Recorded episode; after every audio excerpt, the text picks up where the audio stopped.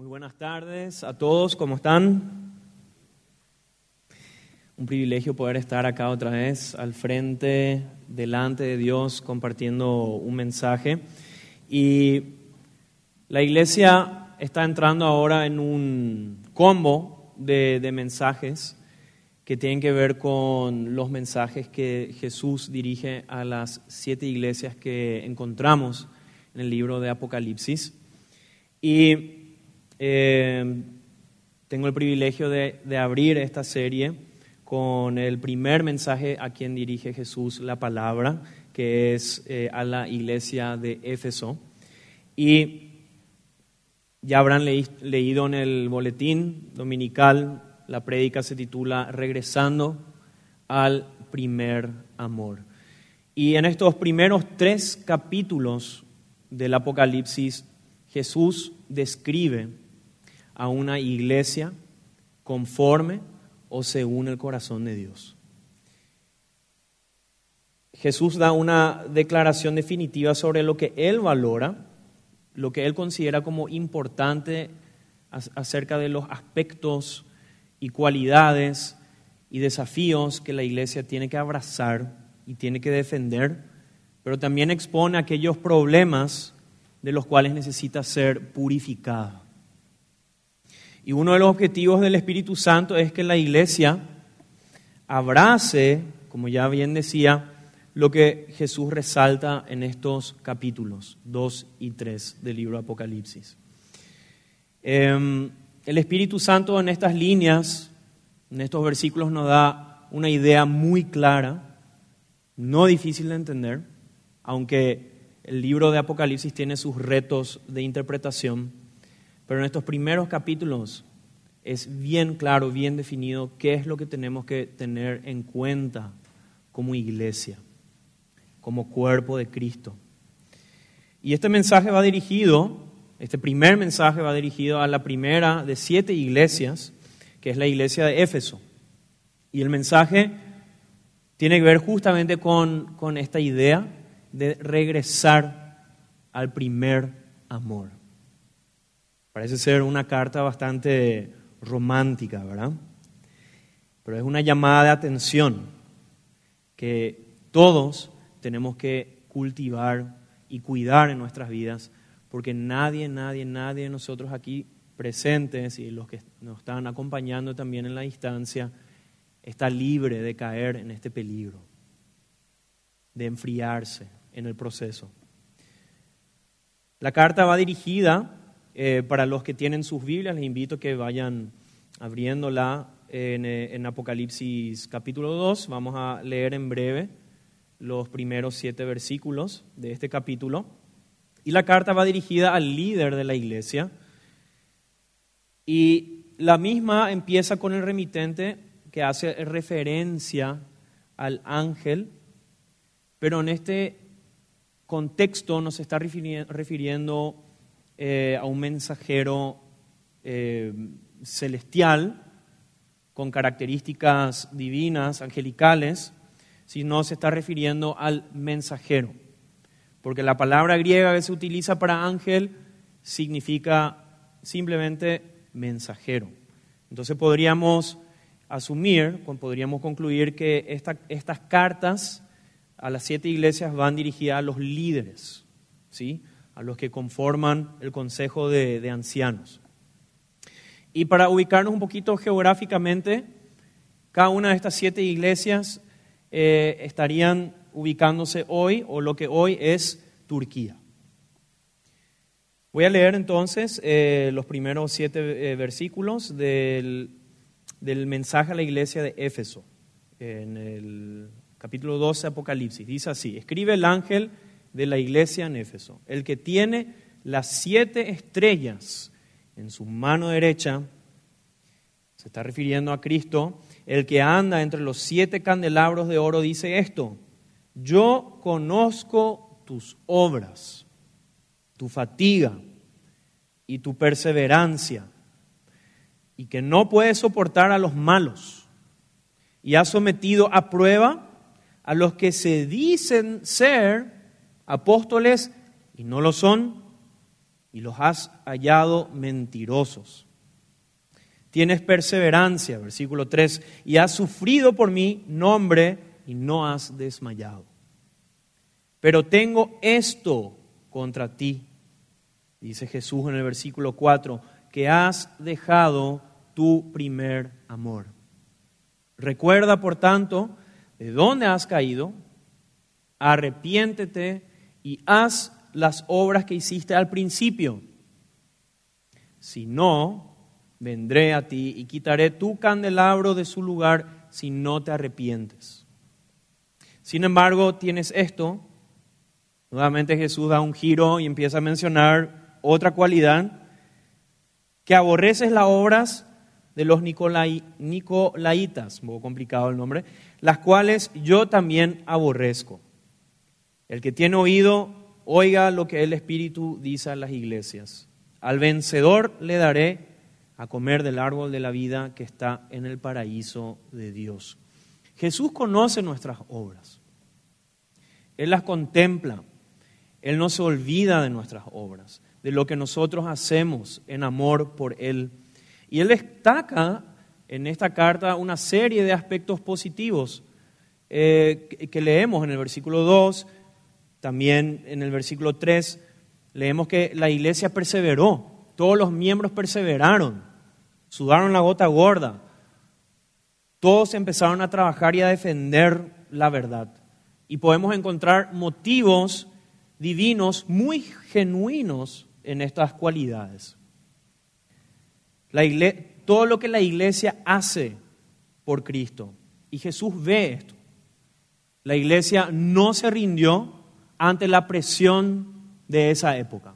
Y este es un mensaje muy relevante para la iglesia de esa época, pero al mismo tiempo es un mensaje muy relevante para nosotros hoy, para la iglesia de los últimos tiempos, porque nos toca vivir en, los últimos tiempos.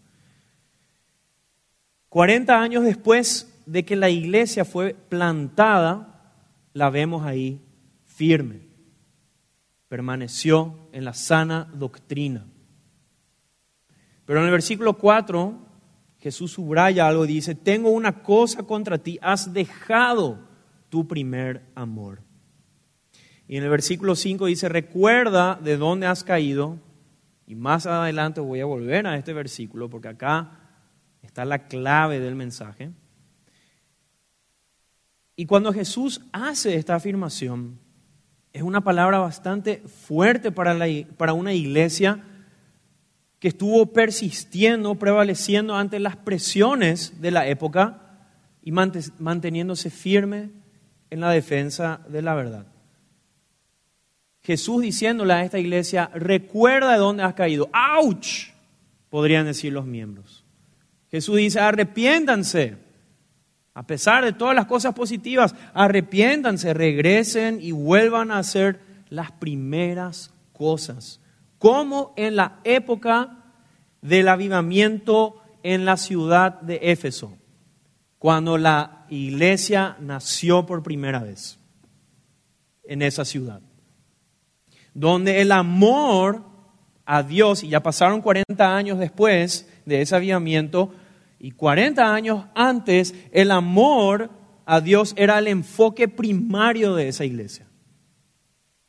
Y luego Jesús dice, y si no, si ese deja de ser tu enfoque, volveré pronto a ustedes. Y no se está refiriendo aquí a su segunda venida, sino se está refiriendo a una medida disciplinaria.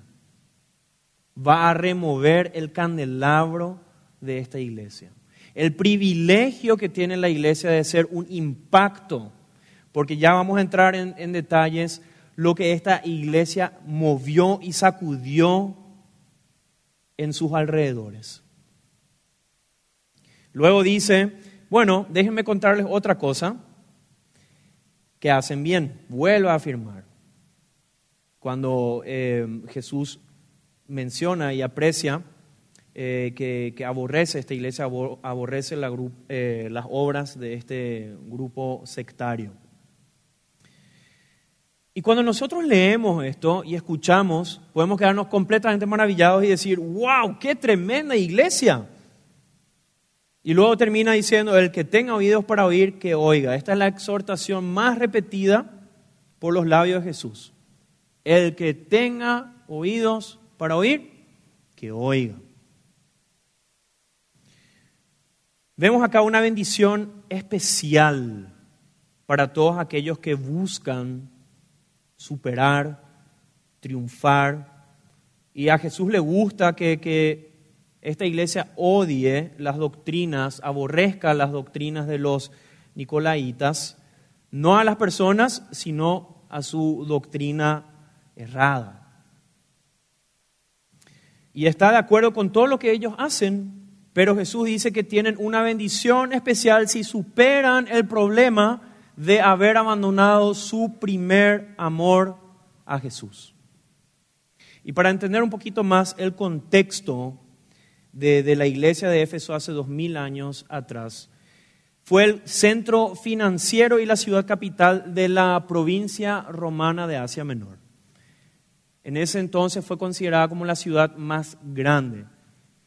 Pero lo que la hace única es que fue el centro para la adoración de los ídolos. Y de todas partes de esa localidad de Asia Menor llegaban personas para participar en cuestiones inmorales y adorar a ídolos. Y Pablo establece esta iglesia en uno de sus viajes misioneros, en su tercer viaje misionero. Él establece esta iglesia en la prominente ciudad de Éfeso, ahí en el año 53. Y lo llamativo es que se quedó ahí por tres años, cosa que no ocurre cuando va a visitar otras localidades o va a fundar otras iglesias, suele quedarse algunos meses o a lo sumo un año y pico. Pero aquí él se quedó por tres años, porque manifestaciones de poder muy inusuales ocurrían en esta ciudad cosas muy oscuras, muy fuertes, muy densas. Y si leemos en el libro de Hechos, Pablo permanece en esta ciudad y, da todo de sí para que la luz de Cristo penetre hasta lo último. Y el Espíritu Santo se estaba moviendo de una manera muy poderosa. Y en términos de impactar a personas, podríamos creer que la ciudad de Éfeso experimentó o dio lugar a uno de los mayores avivamientos más grandes en esa época por la magnitud de la misma. Podríamos decir que era la iglesia con mayor impacto en esa época, fíjense. Y en Hechos capítulo 19 leemos esto. Versículo 10 dice, esto continuó por dos años, de manera que todos los que vivían en Asia oyeron la palabra del Señor.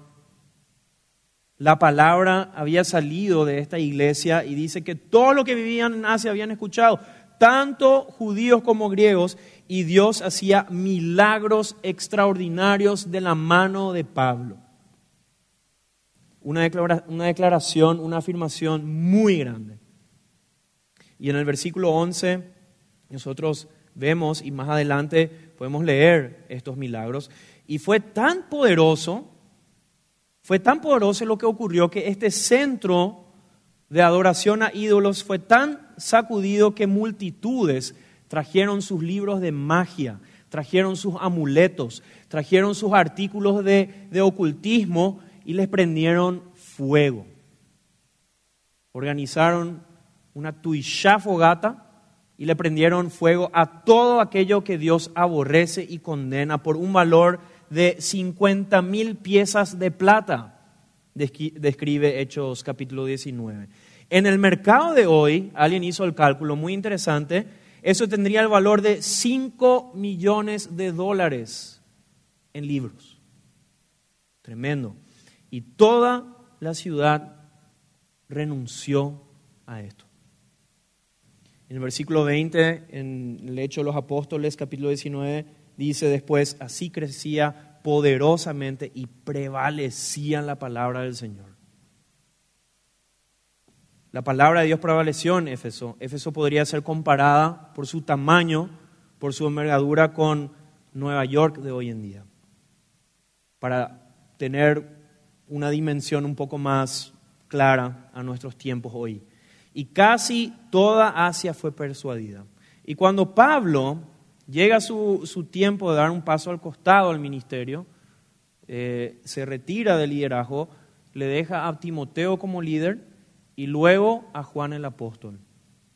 Después de varias décadas, cuando Juan termina en la cárcel en la isla de Patmos, atiendan esto, la primera iglesia a quien Jesús envía su mensaje en el libro de Apocalipsis, capítulo 2, es la misma en donde Juan fue el pastor. Esto fue, le, le, habrá tocado la fibra porque fue muy personal para él. Él tenía que reproducir esto, lo que Jesús le estaba diciendo. Jesús le dice, déjame hablarte acerca de Éfeso. Y el corazón de Juan, yo me puedo imaginar, seguramente paró se detuvo por unos segundos. Juan, le dijo Jesús, hay cosas buenas, pero también no podemos dejar a un lado las cosas negativas. Ya no me aman como antes lo hacían. Palabras muy fuertes, desgarradoras. Juan era conocido encima como el apóstol que amaba a Dios. Esto pudo haber roto el corazón de él. Y el apóstol Pablo, en su última exhortación, cuando escribió el libro de Efesios, en el capítulo 6, en los últimos versículos, como si fuese que estuviera profetizando los desafíos del futuro que iba a tener esta iglesia. Quiero leerles los últimos dos versículos del capítulo 6 del libro de Efesios. Dice, escribe esto Pablo, paz sea a los hermanos y amor con fe de Dios el Padre y del Señor Jesucristo. La gracia sea con todos los que aman a nuestro Señor Jesucristo con amor incorruptible. ¿Cuál es el denominador común acá? El amor. Y esto Pablo había escrito 40 años antes. Muy interesante. Y para nosotros, yo sé que hay personas acá que ya están hace mucho tiempo en, transitando con Jesús. Quizás nos visitan personas hoy que no tomaron aún esta decisión de reconocerlo a Él como su Señor y Salvador. Pero parece ser un principio sencillo, pero que debemos recordarlo una y otra vez y subrayarlo disponer nuestro corazón para amar a Jesús sinceramente. Y por ende, por consecuencia, su gracia se multiplicará en tu vida.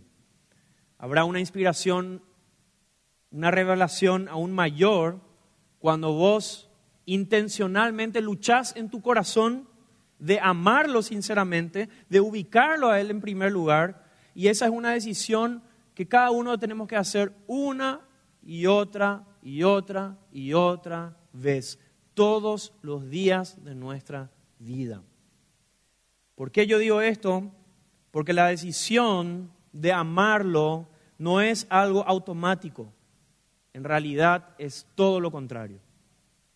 Nuestro amor se disipa automáticamente, ahí sí, si no lo cultivamos. Y los que estamos casados acá, Hace poco celebramos con mi esposa nuestro primer año de casados y, algunos nos miran así de arriba y dicen, ah, le falta mucho todavía por recorrer, ¿verdad? Pero algunos embates, golpes ya pudimos aprender en el camino y, y me doy cuenta de lo importante que es invertir en el amor, en esos pequeños detalles que manifiestan el amor hacia tu cónyuge.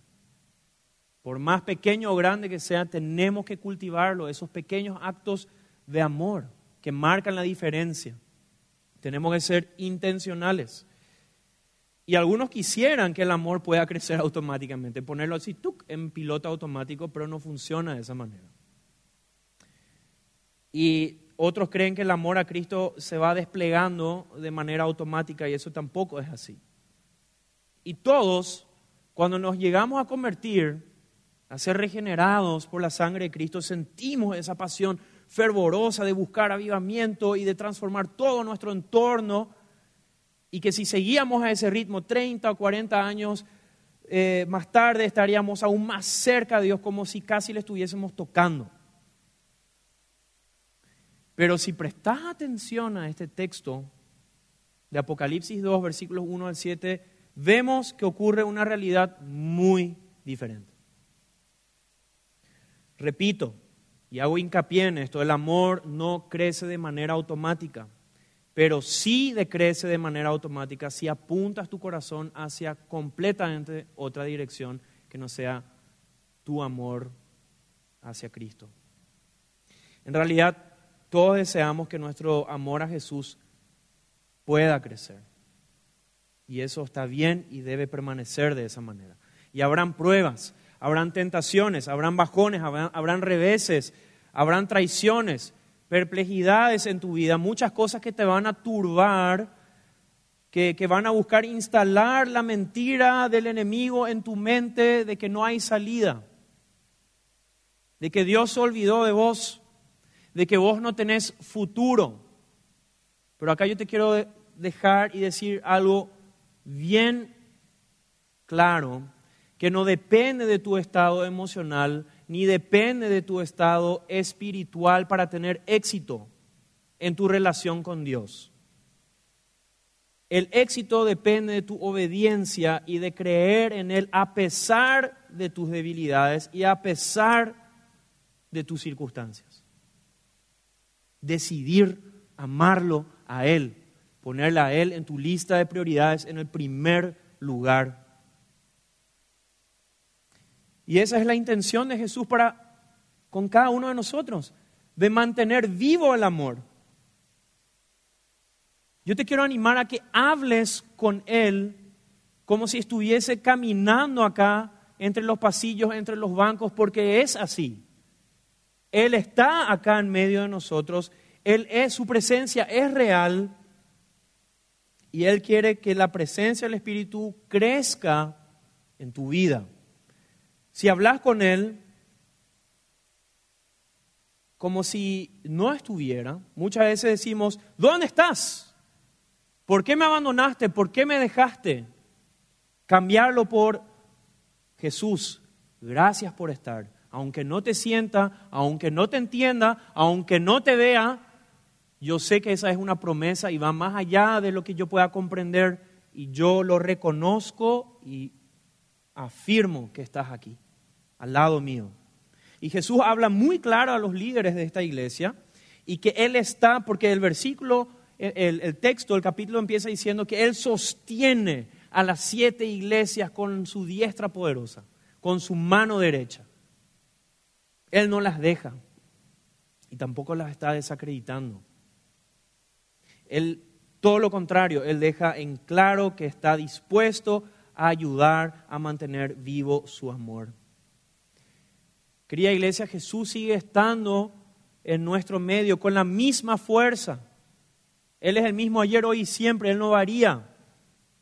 Y atendamos una vez más sus notables afirmaciones en los versículos 2, 3 y 6. Esto es impresionante. Si una iglesia hoy poseería y viviría estas declaraciones que Jesús hace a la iglesia de Éfeso, sería considerada como la iglesia más increíble. Y Jesús valora esto. Por eso Él lo afirma. Y por eso en los últimos tiempos nosotros como iglesia debemos abrazar esto. La iglesia de Éfeso sí nos mostró el ejemplo en cuanto a, estas prácticas eh, que, no lo, que no las descuidaron en su devoción al Señor. El problema era que no estaban en el orden correcto. Entonces encontramos motivos divinos, genuinos, y al leer nos damos cuenta que Jesús es muy generoso al evaluar. ¿Sí? es muy generoso y le, da ahí en el blanco. Y ahora llegamos al corazón del mensaje y Jesús exhorta y corrige. Uno diría, después de esta lista de afirmaciones positivas, yo me pregunté en un momento, ¿qué podría tener de malo esta iglesia? Es una iglesia que crece, defienden la verdad, no comprometen el liderazgo, no se rinden, se mantienen fuertes. Yo podría unirme a esa iglesia. ¡Wow! Dejaste tu primer amor, sin embargo. Y esto ocurre lentamente. No es algo que ocurre de la noche a la mañana. El corazón, después de meses, después de años, está menos conectado. Es algo imperceptible. Hay una menor participación en la conversación con el Señor. Y este es un proceso que puede durar meses, años, sin que te des cuenta. Y todo lo que la iglesia de Éfeso hizo, su servicio dedicado con devoción, estas son cosas muy importantes y no estamos eh, desacreditando, no estamos eligiendo eh, eh, sentarnos a los pies de Jesús en vez de hacer todo esto. Se trata de ponerlo nomás en la secuencia correcta, en el orden correcto. Y la gracia de Dios fluye a través de cada uno de nosotros cuando nos tomamos verdaderamente el tiempo de estar con Él. Nuestras manos, nuestros pensamientos, nuestras emociones serán inspirados. La doctrina pura, el compromiso con la verdad, nunca toman o deberían de tomar el lugar de cultivar la comunión con Dios. No es lo uno o lo otro. Y cuando nosotros perdemos de foco este tiempo intencional de interactuar con el corazón de Dios, cuando perdemos eso, empieza a afectarnos en cada área de nuestras vidas. Ahora, cuando Jesús dice esto a la iglesia, repito, como ya les dije antes, no la está rechazando. Él está peleando para mantener su grandeza. Ahora yo te quiero preguntar, ¿cuándo fue la última vez que sentiste la reprensión del Señor por no haber cultivado tu amor por Él? Jesús justamente porque te ama buscará tener estas conversaciones valientes contigo, estas conversaciones que te sacuden, que son incómodas. Y va a hablar sobre estos temas de una manera no solo correctiva, sino redentora, porque Él prometió pelear por vos. Y la esfera de los ministerios en la iglesia de Éfeso estaba creciendo, pero la conexión con el corazón de Dios estaba decreciendo. Y cuando nosotros leemos, nos damos cuenta que esto no les perturbó, no les molestó esto a los miembros de esa iglesia. Jesús dijo que el primer mandamiento es el primero y el más grande. Enfocarse en amar a Dios. Ama al Señor, tu Dios, con todo tu corazón, con toda tu mente y con todas tus fuerzas. Muy bien, con todas tus fuerzas enfocarnos en, en amar a Dios. Y cuando estemos parados frente al Señor, a Él no le va a interesar, Él no te va a hablar del tamaño de tus logros, sino hablará sobre el tamaño de la respuesta que tuvo tu corazón hacia Él. Él no va a hablarte tampoco sobre cuántas, aunque le, importa y le interesa, pero Él no, no hablará sobre cuántas personas impactaste, sino cómo, sino sobre cómo respondiste a Él.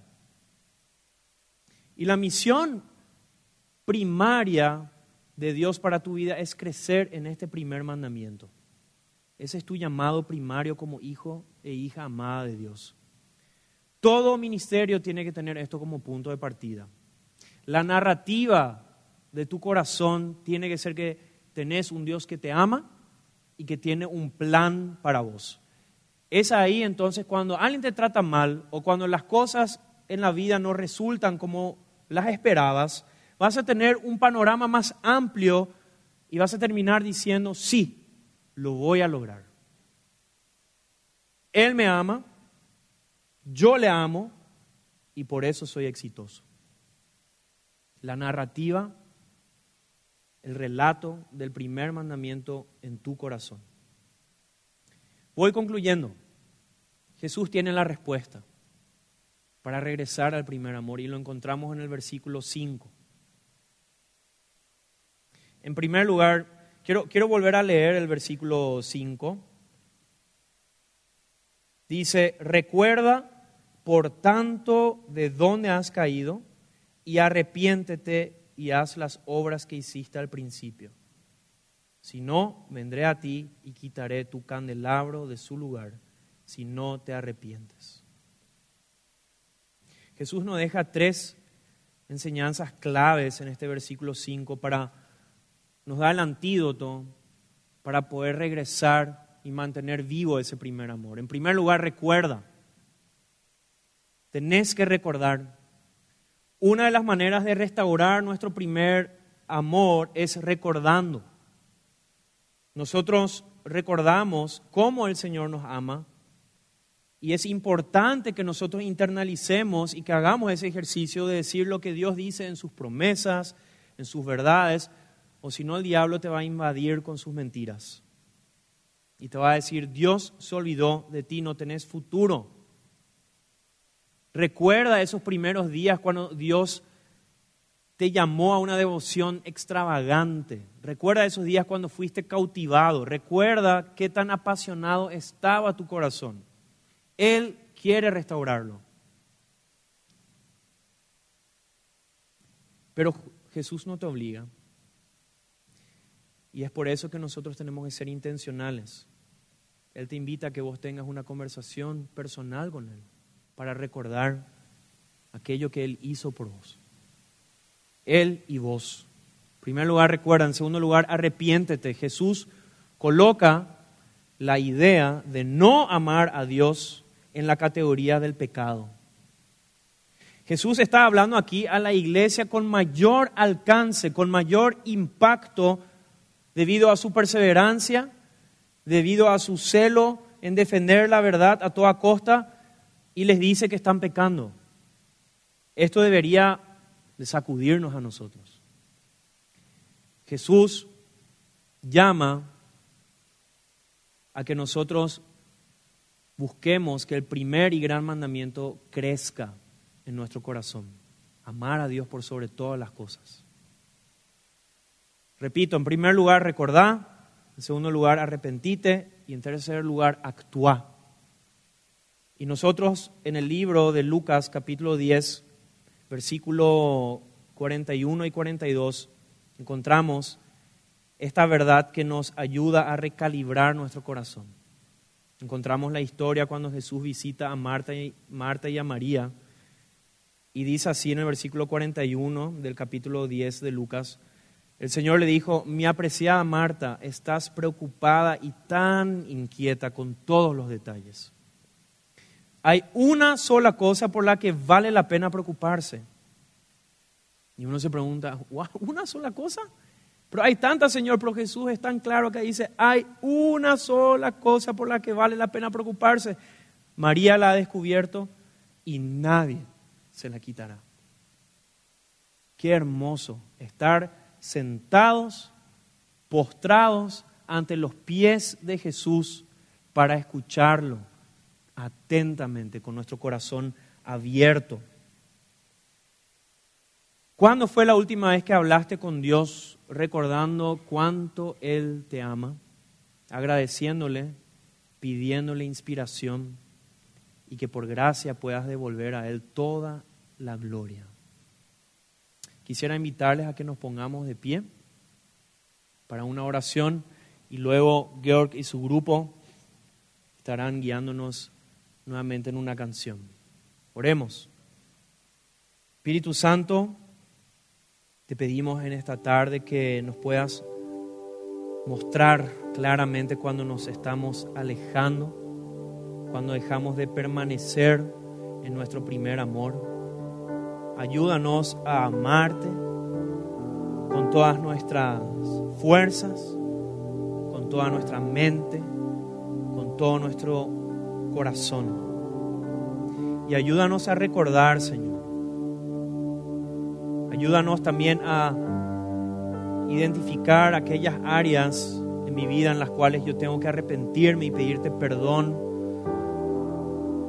porque desordené mis prioridades, olvidando aquello que para ti es lo importante, que nosotros leímos aquí, que María eligió y lo había descubierto, el estar postrado ante tus pies, escuchándote con atención, amándote, Señor, con un corazón abierto. Ayúdanos a recordar cuando nos estamos desviando del camino, a que no hagamos las cosas de manera automática, mecánica o para aparentar, sino que hagamos todo por amor a ti, con un amor apasionado, fervoroso, de servirte a ti, cueste lo que cueste. Gracias te damos, Señor, porque estás acá hablándonos y hoy queremos recordar y agradecerte por lo que estás haciendo por nosotros. Recordarte cuánto nos amas y pedirte que nos inspires y que nuevamente nos des esa pasión para volver a las primeras obras. En el nombre de Jesús. Amén.